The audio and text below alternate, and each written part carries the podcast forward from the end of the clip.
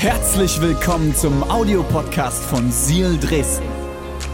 Wenn du Fragen hast oder den Podcast finanziell unterstützen möchtest, dann findest du uns auf sealchurch.de.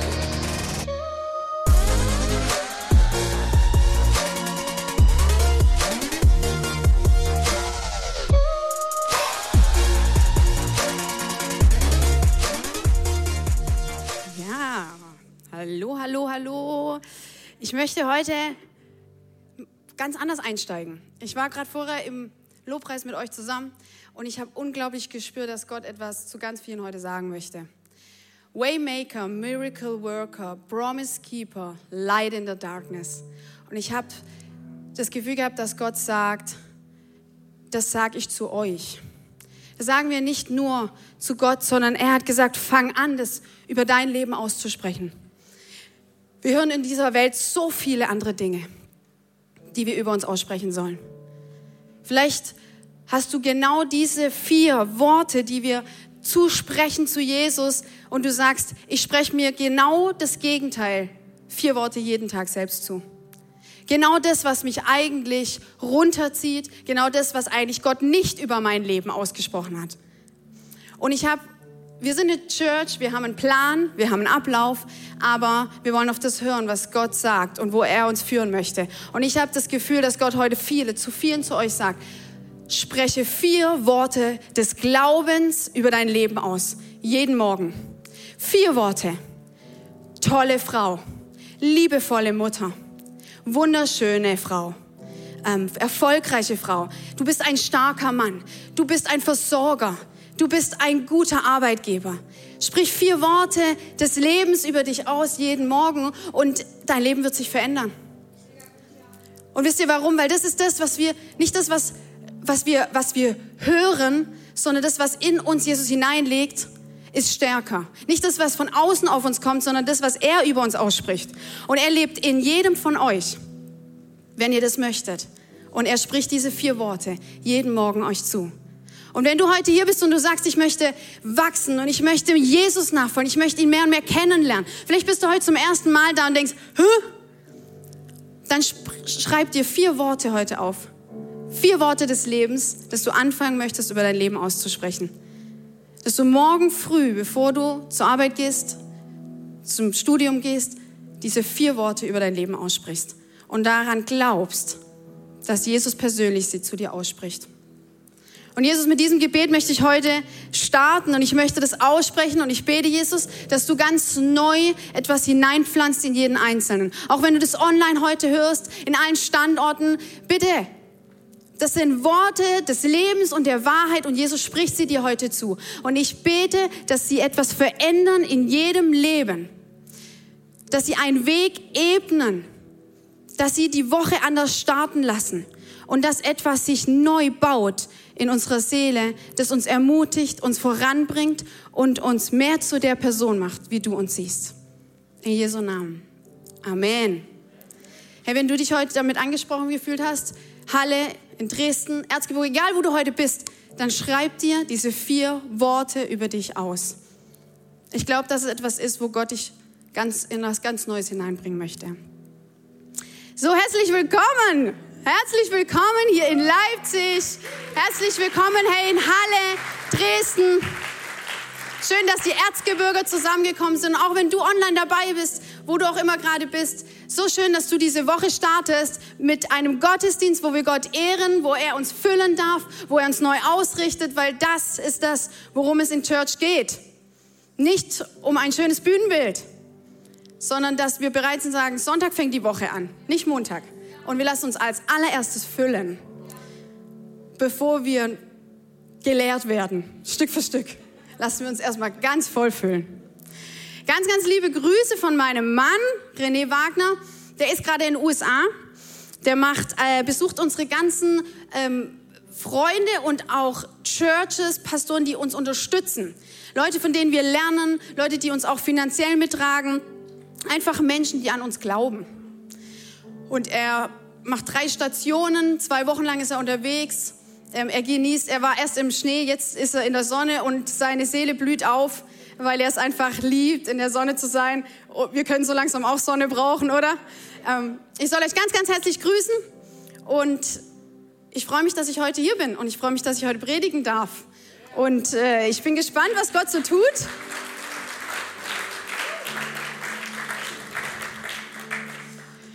Bist du ready? Ich meine so richtig ready. Hier, hier, hast du aufgemacht. Ich weiß nicht, ob du äh, vielleicht heute sogar zum ersten Mal mitgebracht worden bist. Vielleicht bist du online dabei und sagst, oh, ich gucke mir das mal an, was die hier so sagen. Ich glaube, wichtig ist, du hast nichts zu verlieren, wenn du dein Herz aufmachst, weil wenn Gott wirklich lebt und er zu dir sprechen will, wird er etwas hineinlegen. Und wer nicht, hast du nichts verloren. Wir glauben an einen Gott, der lebt, lebendig ist und jeden Einzelnen sieht. Und es äh, freue ich mich darauf, was Gott in deinem Leben und auch in meinem Leben heute tun wird. Ich habe euch einen Vers mitgebracht, da steigen wir direkt ein und ähm, macht euch alle bereit.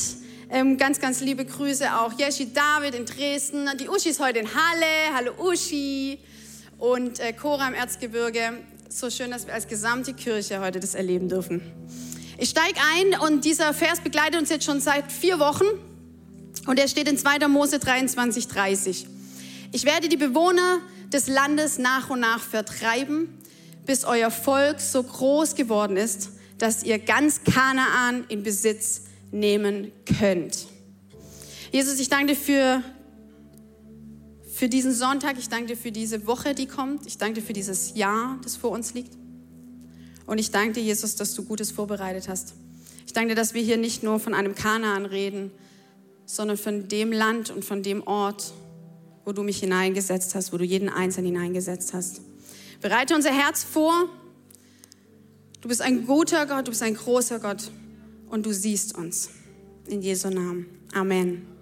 Ich habe leider ein ganz bisschen hier so ein Feedback. Ich höre mich hier oben ein bisschen dreimal.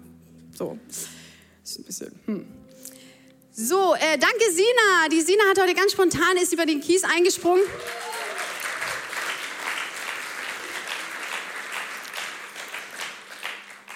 Auch ganz, ganz herzliches Danke. Luisa aus Halle, die Sie-Story. Ich kenne Luisa sehr, sehr gut. Sie war jahrelang jetzt nicht nur im Kids-Team in Halle, sondern hat diesen ganzen Kids-Bereich geleitet. Und ähm, ich weiß nicht, wie offiziell das ist, aber ich glaube, es kann man sagen, sie geht jetzt noch mal woanders hin und wir sind auch wirklich traurig darüber. Aber was mich so freut, ist zu erleben und miterlebt zu haben, zu was einer Frau sie geworden ist und wie viel Verantwortung sie übernommen hat und das nicht nur übernommen hat, sondern gut damit umgegangen ist und es gut getragen hat. Vielen, vielen Dank, Luisa. Danke, dass du deine Geschichte mit uns geteilt hast. Und genau. So, hey, wer war die letzten vier, drei Wochen dabei? Hier, online, in den Standorten. Wer war am Start? Wer war am Start letzte Woche bei Taufe? Super, das ist so ein genialer Sonntag gewesen. Ganz besonders hier in Leipzig war der sehr spannend und es war schön zu sehen, dass wir davon nicht abhängig sind. Gott sein Ding macht. Es war Stromausfall für alle, die nicht da waren. Es war richtig lange Stromausfall. Äh, aber es war kein Problem. Keiner ist nervös geworden. Einfach, einfach weitergemacht. Und äh, man hat mich dann mal so richtig singen hören. Das war mal ganz kurz auch ein bisschen unangenehm für mich. Bin ich so der beste Singer? Habe gemerkt, jetzt höre ich mich immer richtig singen. Ist ja furchtbar. Aber man muss schon wissen, was man kann und was man nicht kann. Ähm, es gibt Frieden, Leute. Es gibt Frieden. Macht Frieden damit. Mit was, was ihr könnt und was ihr nicht könnt. Ähm, aber ganz besonders wart ihr dabei bei erster und zweiter Teil unserer Predigtserie, Schritt für Schritt. Wer war dabei? Ja, die Hälfte, würde ich sagen. Euch andere nehme ich gleich mit rein, aber vielleicht wollt ihr sie auch euch nochmal anhören. Sie war stark. Sie war wirklich stark. Sie hat mich auch extrem inspiriert. Und ich will euch kurz mit reinnehmen, wo wir uns befinden. Du denkst vielleicht, was der Vers kein Plan, was ich damit anfangen soll, weil wenn du in der Serie nicht dabei warst, ist es schwierig. Wir haben die letzten Wochen über Mose geredet, der das Volk aus Ägypten herausgeführt hat. Richtig spannende Sache. Der hat richtig viel gelitten. Der hatte Tausende von Leuten dabei, die die ganze Zeit nur gemeckert haben, obwohl er sie aus Ägypten aus der Sklaverei befreit hat. Und ähm, es hat sich gar nicht wirklich viel geändert, weil er hat es dann irgendwann an Josua übergeben. Mose wurde alt und er ist dann auch irgendwann gestorben und hat es an Josua übergeben und sie waren fast am Ziel. Wie wir hier lesen, Kanaan, das verheißene Land. Gott hat ihnen versprochen, ich werde euch in ein Land bringen, wo Milch und Honig fließt. Das stand für, für Versorgung, für Reichtum. Und er hat gesagt, ich bringe euch dahin. Er wusste nicht, dass das so lang dauern wird und dass es mit echt vielen Umständen zu tun hatte. Viel, viel Stress. In der ersten haben unsere Standortpastoren, die erste hat, äh, haben in den Standorten unsere Standortpastoren gepredigt und da ging es einfach darum, mach jeden Schritt, geh einen Schritt nach dem anderen. Jede Reise beginnt mit einem Schritt. Ich weiß nicht, wie es dir manchmal geht, aber ich, ich kann dieses Gefühl total nachvollziehen, dass du Leute siehst, die sind schon 30 Schritte gegangen. Und du denkst, geil. Oh, ist egal, wo du es anwendest. Sport. Du siehst irgendwelche Supersportler, die sind schon tausende von Schritten gelaufen und die haben es übel drauf. Und die sind fit und die können es. Und du denkst, oh, du machst einen Schritt und fühlst dich immer noch so unfit wie vorher. Und denkst vielleicht, ach, vielleicht mache ich einfach gar keinen Schritt. Haken wir den Traum ab, guter Sportler zu werden oder in deinem Berufsleben oder in irgendeinem Traum, den du hast, wo du merkst, ich will eigentlich loslegen, aber der erste Schritt ist so schwer. Hör dir die Predigt an, sie war sehr, sehr gut, sehr ermutigend, die Schritte zu gehen. René hat dann den zweiten Teil gemacht, ähm, super cool. Äh, die Frage ist immer, auf wen vertrauen wir? Vertrauen wir auf uns oder vertrauen wir auf einen Gott, der uns führt? Und er hat gesagt, folge Gott kompromisslos nach. Und das ist manchmal sehr schwer aber es war so stark, weil wir es lernen durften. Wir können so viel lernen an diesen zwei Männern, Mose und Josua, wie sie einfach Gott vertraut haben. Die Umstände waren schlecht, Leute. Die Umstände waren, gut gesagt, beschissen. Und sie haben auf Gott vertraut. Und jetzt steigen wir heute ein. Letzter Teil. Ich beende heute die Serie. Sie sind fast am Ziel. Mose ist mittlerweile gestorben. Er hat noch von ferne das Land gesehen, wo sie jetzt rein dürfen, wo neue Hoffnung ist, neue Zuversicht. Es ist vor den Augen. Und Josua nimmt dieses Volk, Tausende von Menschen, und sagt, wir haben es fast geschafft, Leute. Wir sind bald da. Und sie müssen nur noch über den Jordan gehen, um in dieses Land zu kommen. Wisst ihr, in diesem Vers, den wir hier gelesen haben, zeigt sich Gott als ein unfassbar weiser Gott. Weil er dort sagt, er redet über das verheißene Land und sagt, ich habe alles vorbereitet. Ich mache das nicht einfach zack, zack. Ich, ich, ich rotte nicht einfach alle Leute aus, die davor gelebt haben und dann kommt ihr rein und dann ist alles gut, sondern er sagt, nach und nach werde ich diese Leute, die dort sind, das Land, das ich für euch habe, werde ich vertreiben. Dass sie woanders hingehen. Aber nach und nach, Schritt für Schritt, weil es unweise wäre, es schnell zu tun, weil dann dann ein Land ist, um das sich keiner mehr kümmert. Sie müssen sich erstmal einleben. Dieses Volk Israel muss wachsen, um dieses Land auch gut äh, pflegen zu können, zu bestellen, gut zu bestellen. Und es ist ein weiser Gott, dem wir nachfolgen. Ich habe an meine Predigt übertitelt, wenn du es wieder nicht hinbekommst, wenn du es wieder nicht hinbekommst. Und ich möchte euch ganz, ganz aktuell mit reinnehmen in mein Nicht-Hinbekommen. Ich bin da richtig gut drin. Ich, äh, ich habe mal, hab mal so ein bisschen, die, manchmal lehnen mich Leute wahr, als wäre ich so, ich würde alles immer super hinkriegen. René ist zwei Wochen weg, ich habe drei Kinder, Predigt und so weiter und so weiter. Die Woche hat super gestartet, die Lea hat erstmal richtig eine Krippe gekriegt, die ganze Woche, 40 Fieber. Ich habe nichts hinbekommen, rein gar nichts. Und dann habe ich heute Morgen, und Dina ist jetzt auch hier, ich, ähm, ich muss mich heute Morgen erst ganz arg bei meiner großen Tochter entschuldigen. Ich habe es nicht hinbekommen. Ich habe sie heute Morgen äh, wegen etwas, was sie noch gar nicht verstehen kann, habe ich sie blöd angemacht. Ich habe sie angemotzt. Wegen einer Sache, wo sie mit acht Jahren noch gar nicht verstehen kann. Und manchmal ist mein Mund schneller als mein Denken. Und das Schlimme ist, Leute, bei den eigenen Kindern tut das Versagen richtig weh. Es tut richtig weh. Und drei Minuten später denke ich, Mist. Oh, ich habe es richtig nicht hinbekommen. Ich habe es einfach verkackt. Und das Einzige, was wir tun können, und das ist, glaube ich, das, was wir auch mit Gott tun können, hingehen und sagen, es tut mir leid. Ich habe es nicht hinbekommen. Ich habe es nicht geschafft, dich ordentlich damit mit dir darüber zu reden, ordentlich zu behandeln, mit dir anständig zu reden. Ich habe es nicht hinbekommen. Und wisst ihr Leute, sowas kurz vor einer Predigt fühlt sich echt nicht gut an. Aber es geht nicht darum, dass wir perfekt sind, sondern es geht darum, dass wir ehrlich unterwegs sind. Und meine Tochter hat mir vergeben. Ich habe sie gefragt, ob sie mir vergeben kann. Und Gott hat das auch. Wir steigen voll ein heute in die Predigt und äh, es kommt der letzte Teil und ich gehe mit euch jetzt richtig in eine, in eine Bibelstelle. Sie sind kurz vorm Ziel und jetzt wird's richtig, richtig gut. Und bitte lest mit mir zusammen. Steht in Josua, in Josua 4, 1 bis 7. Als das ganze Volk durch den Jordan gezogen war, sprach der Herr zu Josua.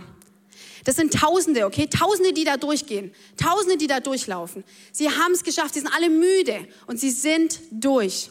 Sagt Josua, der Herr sagt zu Josua, wählt nun zwölf Männer aus. Können auch zwölf Frauen sein. Er hat zwölf Männer genommen. Aus dem Volk aus, von demjenigen Stamm einen, von jedem Stamm einen, befehlt ihnen zwölf große Steine aus dem Jordan zu holen. Sie sind fast da. Sie sind fast da. Das schöne Land kommt und er möchte erstmal zwölf Steine aus dem Jordan holen.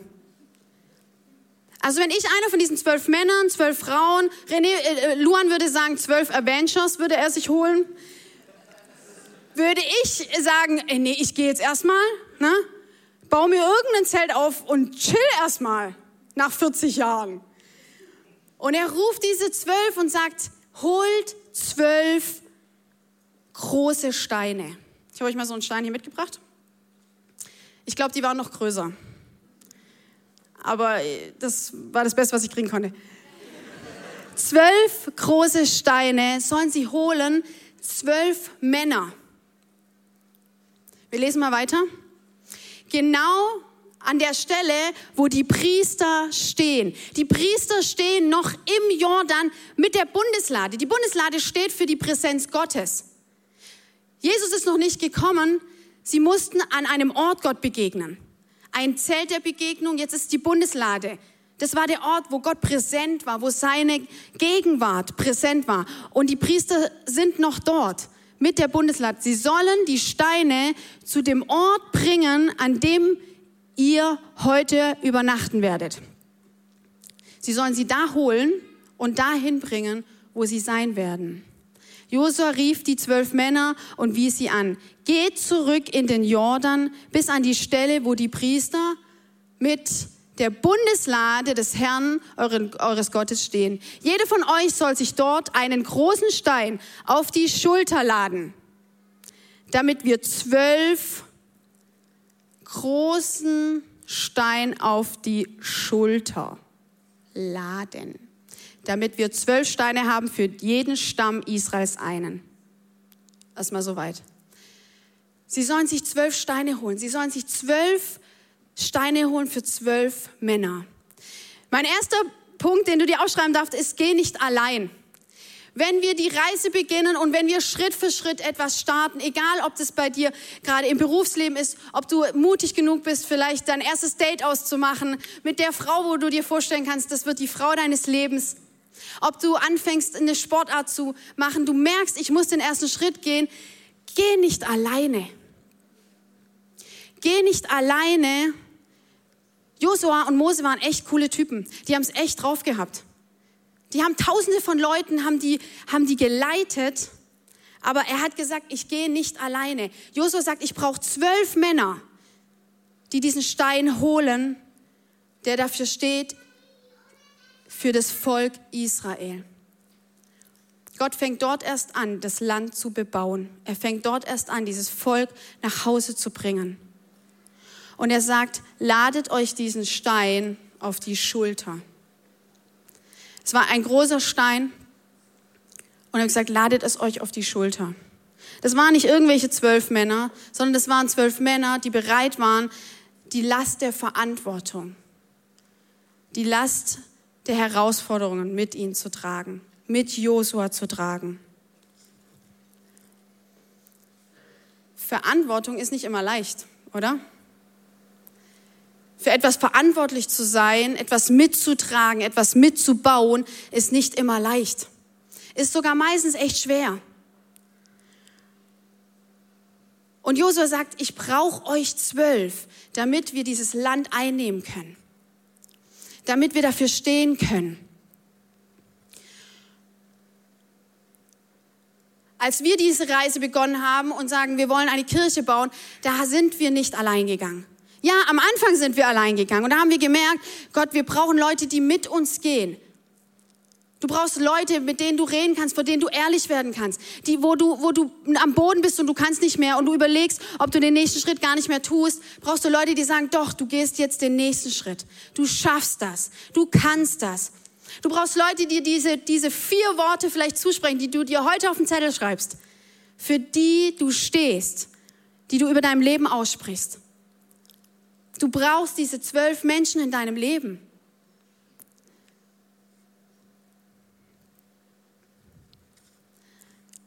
Wenn wir weiterlesen, sie holen diese zwölf Steine aus dem Wasser. Für jeden Stamm, jeden Stamm Israels einen. Aus ihnen soll ein Denkmal gebaut werden. Wenn euch eure Kinder später einmal fragen, was diese Steine bedeuten, dann erklärt ihnen, als man die Bundeslade durch den Jordan trug, staute sich sein Wasser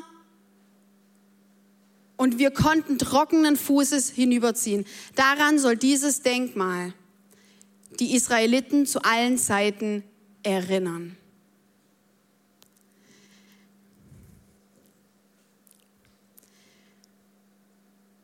Wir gehen den Weg, den wir gehen, nicht nur für uns.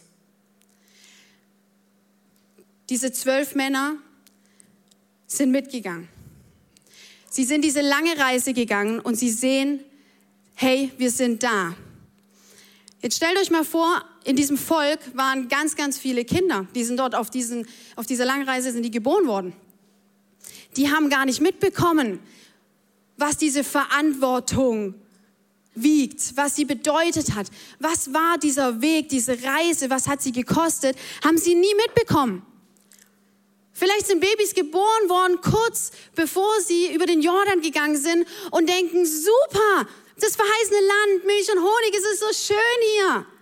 Gott ist gut und Gott ist groß und wie könnt ihr nur daran zweifeln? Und Josua sagt, baut ein Denkmal. Und warum? Nicht für euch, nicht für die, die die ganze Strecke mitgegangen sind. Ihr wisst, ihr könnt euch daran erinnern, wie herausgefordert wir waren. Ihr könnt euch daran erinnern, in den Momenten, wo wir nicht versorgt waren und wir Gott wieder um Versorgung angefleht haben. Was es uns gekostet hat. Wenn wir Schritte gehen, Leute, in unserem Leben, dann kommen Hindernisse. Es ist nicht immer leicht. Ich weiß nicht, wer von euch sagen würde, ich habe äh, eine große Sache begonnen und es ist super leicht. Jeder Schritt ist wie Butter. Ich kann das nicht sagen. Und die Frage ist, sind wir bereit, wenn wir stolpern, ob wir sichtbar stolpern? Mein zweiter Punkt ist, stolpere sichtbar. Und das ist eine ganz große Herausforderung. Sind wir bereit, dass andere Leute zuschauen dürfen, wie wir Schritt für Schritt unseren Weg gehen, wie wir Schritt für Schritt über die Steine drüber stolpern in unserem Leben, wie wir uns die Knie vielleicht aufschlagen, wie wir hinfallen, wie wir stehen bleiben und sagen, vielleicht beende ich die Reise jetzt schon. Wie oft hast du in deinem Leben gedacht, ich lasse es einfach. Mein Knie tut weh, mein Kopf tut weh, mein Herz tut weh. Es macht alles keinen Sinn. Wie oft bist du in deinem Leben auf deiner Reise über die Stolpersteine drüber gefallen und dachtest, Gott hat mich verlassen. Vielleicht bist du heute hier und sagst, ich habe noch gar keine Reise mit Gott wirklich begonnen. Aber vielleicht bist du auch hier und sagst, ich schon. Und gerade zweifle ich daran, weil es einfach weh tut. Weil ich die Schritte gewagt habe und jetzt stolper ich über einen Stein und über den nächsten. Ich habe gesagt, ich lade mir die Verantwortung auf die Schulter. Ich nehme das auf mich. Vielleicht bist du sogar gestolpert mit dem Stein in der Hand und es tut richtig weh. Und wir alle kennen diese Steine, über die wir stolpern. Die liegen auf jedem Weg. Stolpere sichtbar. Wenn du dich entschlossen hast, Punkt 1, geh nicht allein gar nicht zu machen, dann wirst du alleine stolpern. Keiner wird sehen. Keiner wird es sehen und keiner wird daran lernen dürfen. Keiner wird daran wachsen dürfen. Es tut einfach nur weh.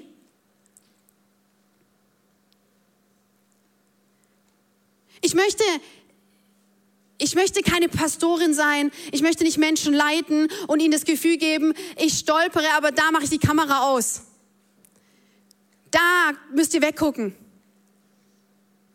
Erst wenn ich es hingekriegt habe, meinen Weg zu gehen und ich vorbei bin an den Stolperstein, dann dürft ihr hinschauen. Die Frage, die ich dir heute stellen will und die ich mir selbst stelle, ist, bin ich, will ich Trümmer bauen oder baust du Denkmäler? Willst du Trümmer bauen oder baust du Denkmäler?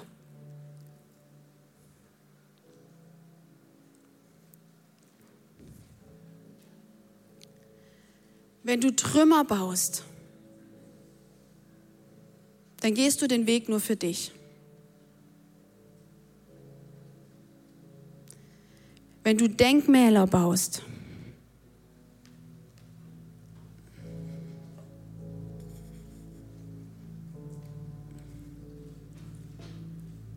dann gehst du den Weg auch für andere.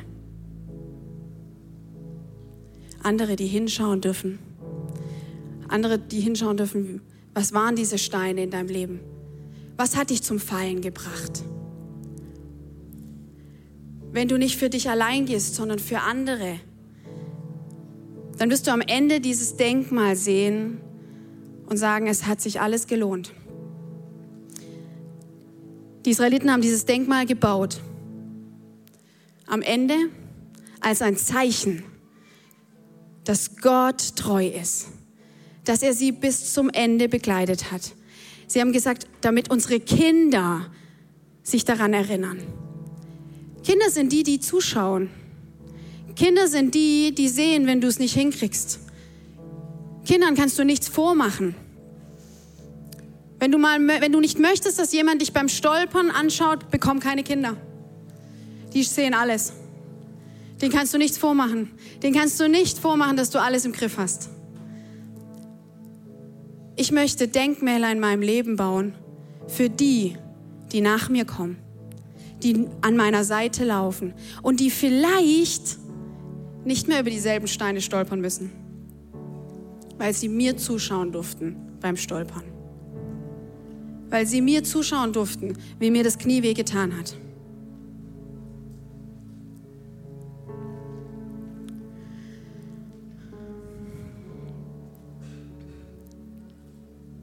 Denkmäler stehen für etwas, wo etwas begonnen hat mit einem ersten Schritt und es einen Weg gab, der gehen, gegangen ist, gehen musste, damit ein Denkmal am Ende entstehen kann. Denkmäler entstehen nicht bei Dingen oder bei Menschen, die keine Reise gemacht haben, die keinen ersten Schritt gemacht haben.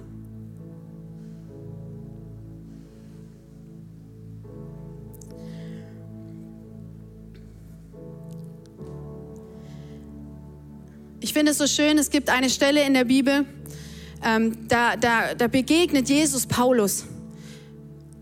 Äh, Petrus, Petrus, einer seiner Jünger. Und Petrus, der hat echt viel missgebaut. Der hatte eine große Klappe und der wollte immer der Erste sein. Und dann am Ende hat er ihn verleugnet. Und er hat wirklich, er ist viel gestolpert, Petrus.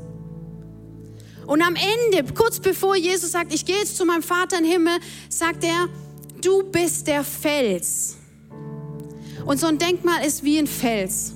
Und er sagt, äh, du bist wie mein Fels, auf den werde ich meine Gemeinde bauen. Gemeinde baut sich nicht auf perfekten Menschen. Kirche baut sich nicht auf perfekten Menschen, sondern auf Menschen, die bereit sind, sichtbar zu stolpern, um am Ende ein Denkmal für die zu bauen, die nach ihnen kommen. Ich möchte, dass wir als Church auch an alle anderen Standorte, ich wünsche mir, dass wir als Kirche sagen, wir sind bereit, einander, voreinander sichtbar zu stolpern. Wenn du diese Menschen an deiner Seite nicht hast, wird es Zeit, dass du sie dir an deine Seite stellst. Dass du sagst, ich brauche einen Ort, wo ich echt sein darf. Wo ich es nicht hinbekommen muss wo ich erzählen kann, wo ich versage, wo ich wieder gestolpert bin, wo ich nicht das hinbekomme. Ihr braucht diese Menschen, die euch ermutigen, steh wieder auf.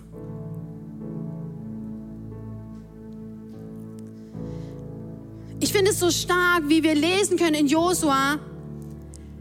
Er hätte einfach sein Volk durch den Jordan gehen und sagt, jetzt sind wir da, wir haben es geschafft, alles ist gut. Aber er macht noch mal einen Halt und sagt, ich möchte, dass diese lange Reise, diese schwere Reise, die so viel gekostet hat, dass sie für andere, für ewig und für immer und ewig ein Zeichen bleibt, dass Gott da war, dass er uns nie verlassen hat, dass wir unseren Kindern davon erzählen können.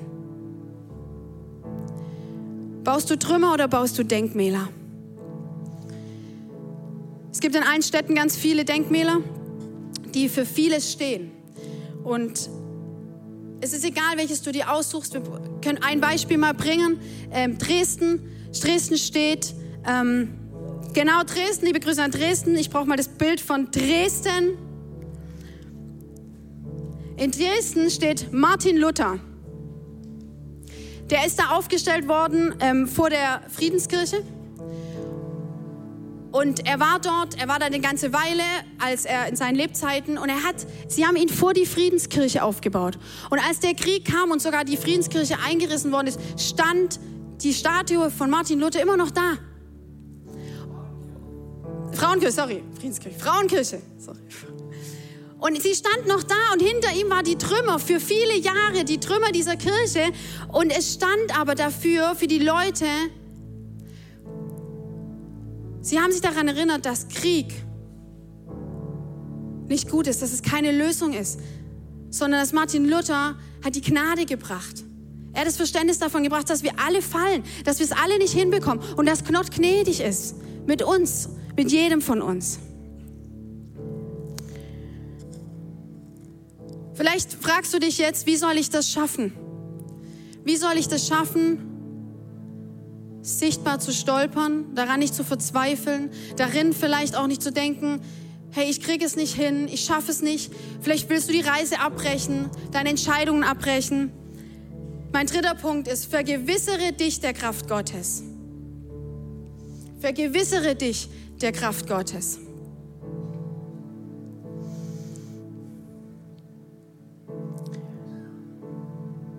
Wenn wir uns nicht vergewissern, dass Gottes Kraft in uns ist, dann werden wir stolpern, fallen und nicht wieder aufstehen. Weil wir dann an unserem menschlichen Versagen ersticken.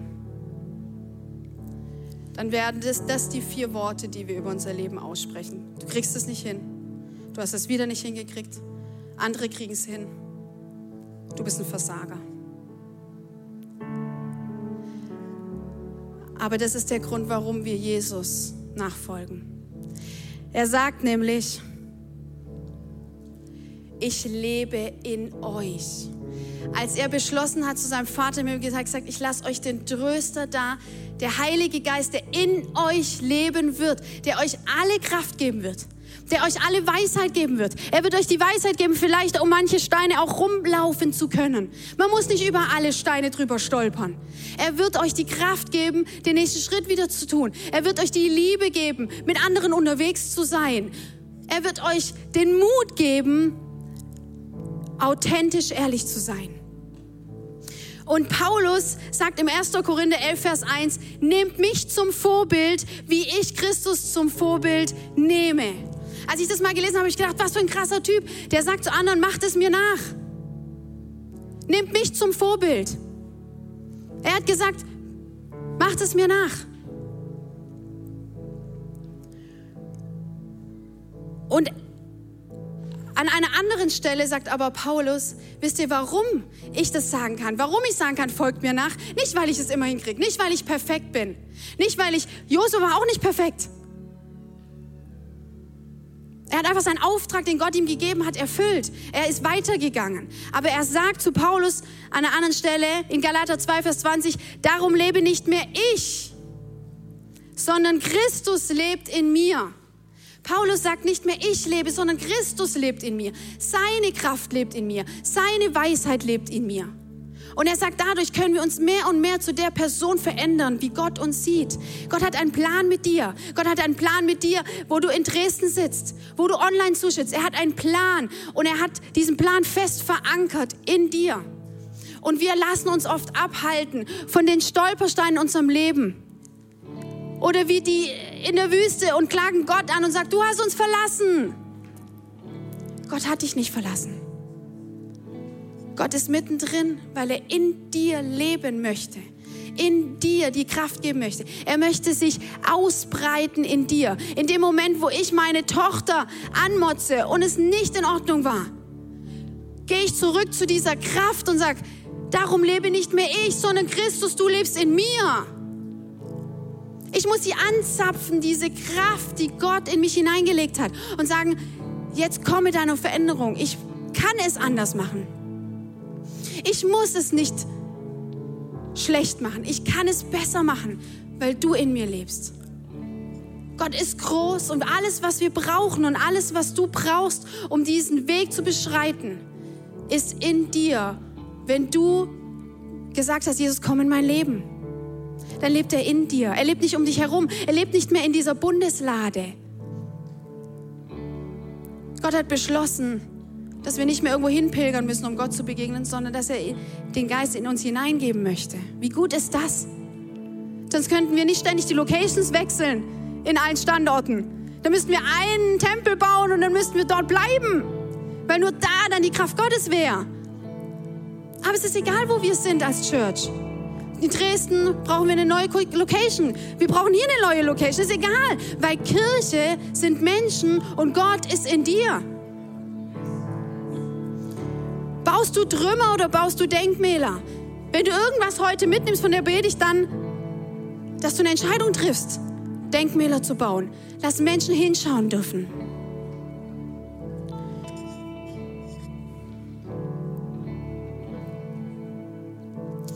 Ich möchte euch einladen, mit mir aufzustehen.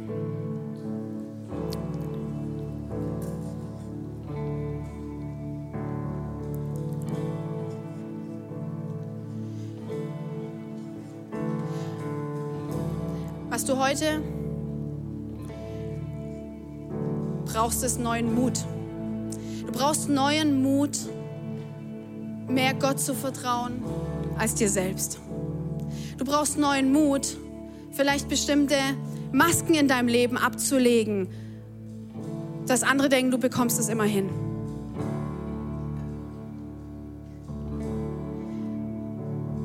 Du brauchst neuen Mut,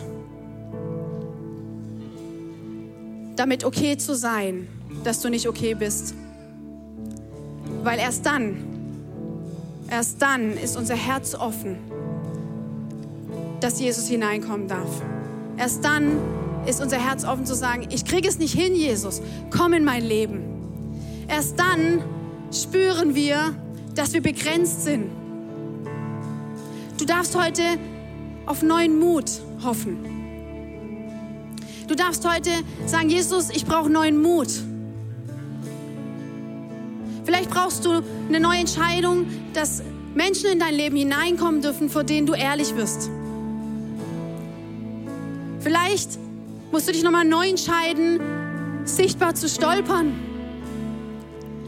Vielleicht erzählst du heute Nachmittag deinem Freund etwas, wo du es nicht hinbekommen hast.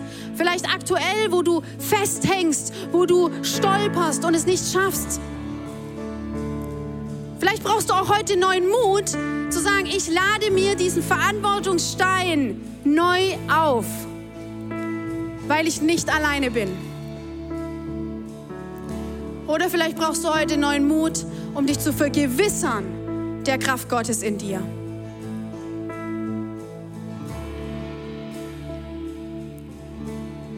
Ich möchte, dass du deine Hand auf dein Herz legst, wenn du diesen neuen Mut brauchst wenn du neu diesen Mut in deinem Leben brauchst. Und Jesus, ich bete jetzt dafür. Ich bete, dass du kommst mit deiner Kraft. Ich danke dir, Jesus, dass deine Gedanken gut sind. Ich danke dir, Jesus, dass du nicht uns auf diese Welt gebracht hast, dass wir Trümmer bauen, sondern dass wir Denkmäler bauen. Ich bete, Jesus, dass wir eine Church sind an allen Standorten. Dass wir eine Church sind, wo wir sagen, wir werden Denkmäler bauen. Sichtbar wo wir deine Größe sichtbar machen, wo wir auch sichtbar machen, dass wir den Weg laufen, dass wir nicht müde werden, dass wir nicht aufgeben. Und Jesus, ich bete jetzt, dass du kommst mit deinem Heiligen Geist, mit deinem Mut in jedes Herz, Jesus. Ich glaube, dass heute einige hier sind. Und ganz besonders, glaube ich, auch in Halle sind heute einige hier. Du sagst, ich weiß gar nicht, ob der, die Kraft Gottes in mir lebt, ob dieser Heilige Geist in mir lebt. Ich ermutige, nimm deine Hand und leg es auf dein Herz. Und ich bete, Geist, Geist Gottes, dass du jetzt kommst mit deiner Kraft. Ich bete, dass du jetzt kommst und neuen Mut schenkst. Du bist der Tröster. Du bist der Ermutiger. Und Jesus, wir brauchen die Kraft in uns. Ich brauche es, dass Christus, dass du in mir lebst, dass du dich ausbreitest in mir und nicht mein menschliches Gefühl oder Versagensgefühl, sondern dass du das vertreibst mit deinem Geist, Jesus. Wir gehen jetzt in den Song Do It Again. Und ich ermutige dich, dass du in diesem Lied eine neue Entscheidung triffst, dass du Denkmäler bauen wirst und keine Trümmer. Dass du Menschen in dein Leben hineinlässt. Dass du die Kraft Gottes neu annimmst und dass du sie sichtbar machst. In Jesu Namen. Amen.